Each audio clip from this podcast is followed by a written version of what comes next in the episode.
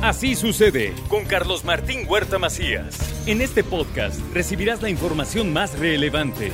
Un servicio de Asir Noticias. Mi querido Alejandro Cañedo, ¿cómo estás? Muy bien, muy contento. Carlos Martín está aquí contigo. Vamos a hablar de cosas increíbles porque no vamos a ir muy lejos ahora. Ahora vamos a quedarnos acá en Puebla. En Puebla, porque tenemos... La Semana Santa. Se ha vuelto Puebla un ícono en la Semana Santa de todo el país. La procesión del Viernes Santo, del Viernes Santo es un referente ya, ¿no, Ale? Ya tenemos, es el, empezó en el 91, ya vamos casi a la edición número 31, y es algo muy padre porque permite al poblano interpretar parte de la profesión de fe que tenemos, pero al que viene de fuera también o viene a rezar o viene a ver cómo los poblanos celebran la Semana Santa. Y cuando alguien dice celebrar, pues es una forma también de interpretar la religión para muchos. Y la Semana Santa se ha vuelto también ya un ícono en el país desde hace alrededor de 14 años que se ha hecho una gran promoción y tenemos muchas actividades porque no solamente tenemos la procesión de Viernes Santo, esa es una de las actividades que tienen y esta es muy importante, pero hay una que quiero recomendar ahora, que hace la dirección de turismo que lleva Carlos Huerta, que es el antiguo Via Cruces de Puebla. Vamos a recordar un poco la historia. En 1606 se funda un conjunto arquitectónico a lo largo de las faldas del entonces llamado Cerro de Belén, hoy Cerro de Loreto, en donde se construyeron 14 capillas con una ubicación y distancia similar a las estaciones del Via Cruz de Jerusalén. Hay que recordar que Puebla, cuando se funda en 1531, se hace con la idea de crear la Nueva Jerusalén, la ciudad perfecta, la utopía. Y algo muy que va a pasar este año. Puebla se funda un domingo, y no fue un domingo cualquiera, fue la octava de Pascua, o sea, ocho días después de la Pascua de Resurrección. Y este año, el 16 de abril cae el domingo, ocho días después de la Pascua de Resurrección. Entonces estamos más o menos a los mismos tiempos de lo que hace que se cumplimos ahora, 492 años. Estamos a ocho años de los 500 años. Y este recorrido es muy bonito, no es un recorrido de rezar porque a veces me preguntan, es un recorrido que hace con un guía profesional que va a ser a las 11 de la mañana, la cita es en el atrio de la iglesia de San Francisco y es el miércoles 5 de abril, jueves 6 de abril, el viernes no hay, el sábado 8 de abril y hasta el 14 de abril. Dos horas, tienen que llevar un sombrero, llevar una gorra, llevar algo para porque de repente si hace mucho calor y para que no te quemes un protector solar, pero son las actividades que tenemos este Carlos Martín. Luego viene la procesión de Viernes Santo, que es el con 31 años de tradición, empieza a las once y media, aunque van a haber movimientos desde muy temprano, porque los templos empiezan a mover a todas las personas. ¿Y qué imágenes hay? Porque luego muchas veces no sabemos qué imágenes hay.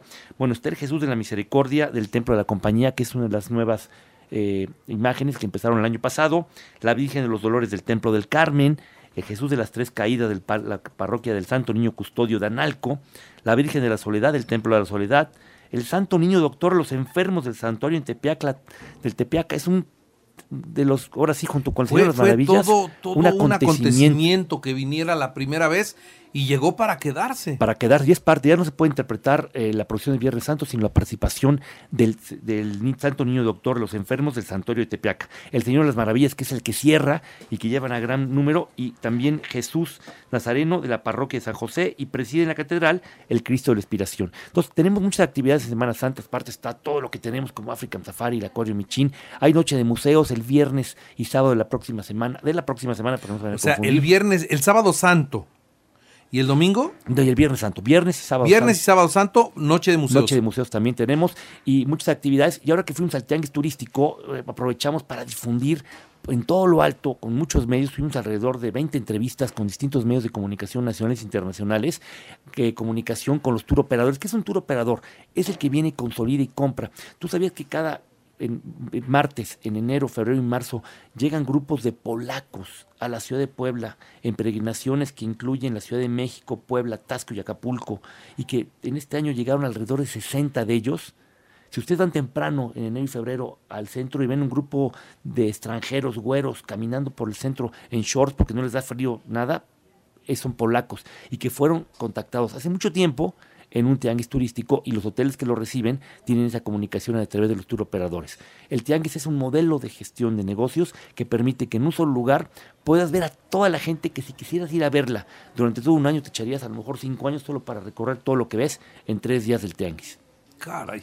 Este en la Ciudad de México, eh, este, Resultó entonces exitosísimo. Exitosísimo es un punto importante. Había muchas dudas por esa parte de que estamos acostumbrados a que siempre es en ciudad pequeña. El año que entra regresa a Acapulco. Es que va saliendo un año en Acapulco y al otro año sale. Otra vez regresa a Acapulco y al otro año sale. No sabemos qué va a pasar en el 2025, si va, cuál va a ser la movilidad. Muchas ciudades se van a querer apuntar porque cada vez que hay un tianguis, la ciudad, hay una derrama económica importante. Y después, como siempre cerca de Semana Santa, por ejemplo, cuando fue en Puebla en 2013, la Semana Santa siguiente fue la que se rompió todos los récords de llegada de visitantes y fue el punto de quiebre para que la ciudad de Puebla fuera interpretada más como un destino religioso para estas fechas. Entonces estamos muy contentos para recibir, trabajar todos los días como si fueran lunes, aunque sea esta Semana Santa, con días diferentes. Muy bien. Pues mi querido Ale Cañedo, celebro que el, tianguis haya salido muy bien y además con reconocimientos para Puebla, ¿no? Sí, el estado de Puebla, estuvo Marta Ornelas eh,